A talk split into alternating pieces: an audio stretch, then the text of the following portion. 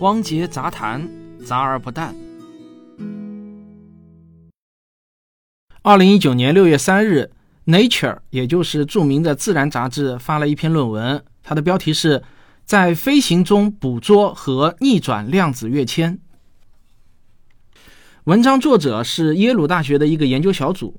这篇论文发出后的同一天，《Science Daily》嗯，这个呢也可以翻译为《科学日报》或者说每日科学新闻网站发了一篇新闻。那这个网站还挺著名的，是美国的。它的标题啊就起的有点劲爆了。它起的标题是“物理学家可以预测量子跃迁，并最终拯救薛定谔的猫”。这个最劲爆的是文章导言中的最后一句话。作者写道：“在这个过程中，他们推翻了量子力学多年的基石和教条。”哎，今天又犯口腔溃疡了。一般来说呢，比较严谨的科学新闻报道啊。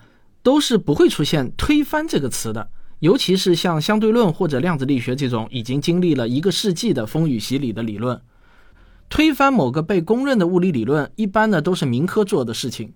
而且从历史上来看，凡是真的推翻了某条物理法则的科学家，都获得了诺奖。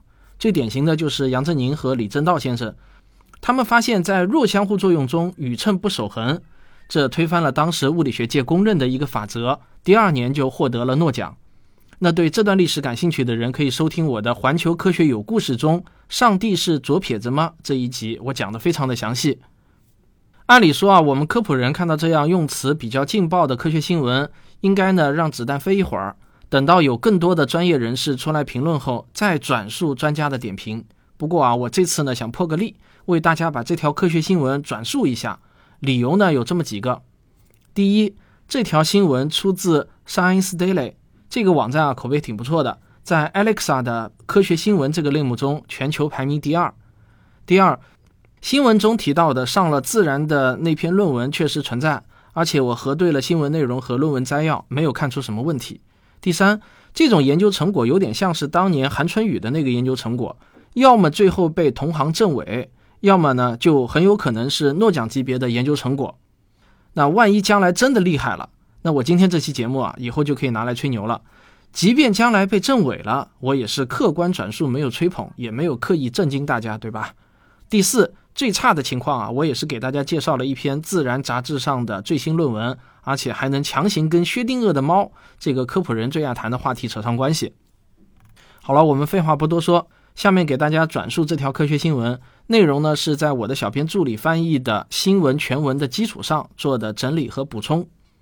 薛定谔的猫是一个大家都很熟悉的量子力学中的悖论，请大家注意，这个悖论之所以能成立，有一个非常关键的要点，就是原子的衰变具有不可预测性，也就是在没有打开盒子之前啊，谁也无法准确知道原子有没有衰变。所以呢，薛定谔才会说，难道猫是处于生死叠加态吗？我相信大家对这个故事已经很熟悉了，我就不再多说了。但是呢，耶鲁大学的一个研究团队的实验结果却表明，量子跃迁并不是完全不可预测的。以波尔为首的对量子力学的哥本哈根诠释很有可能是错误的。所谓的量子跃迁，就是指量子从某个能量状态到另一个能量状态的瞬时性的、突然性的变化。在开发量子计算机的时候，研究人员必须设法应对量子比特的跃迁，这种跃迁会导致计算误差。一个世纪以前，波尔首先提出了量子跃迁的概念，但直到二十世纪八十年代才在实验室中被观察到。耶鲁大学应用物理和物理学教授，也是这篇论文的作者之一德瓦利特，他说啊，每次我们测量量子位的时候，都会出现这些跃迁。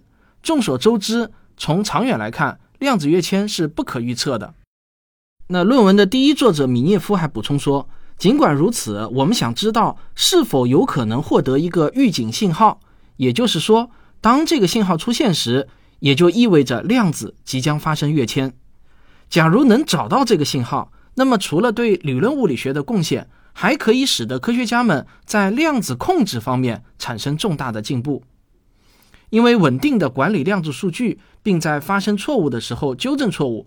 是开发完全实用的量子计算机所面临的关键挑战。那耶鲁大学的这个实验具体是怎么做的呢？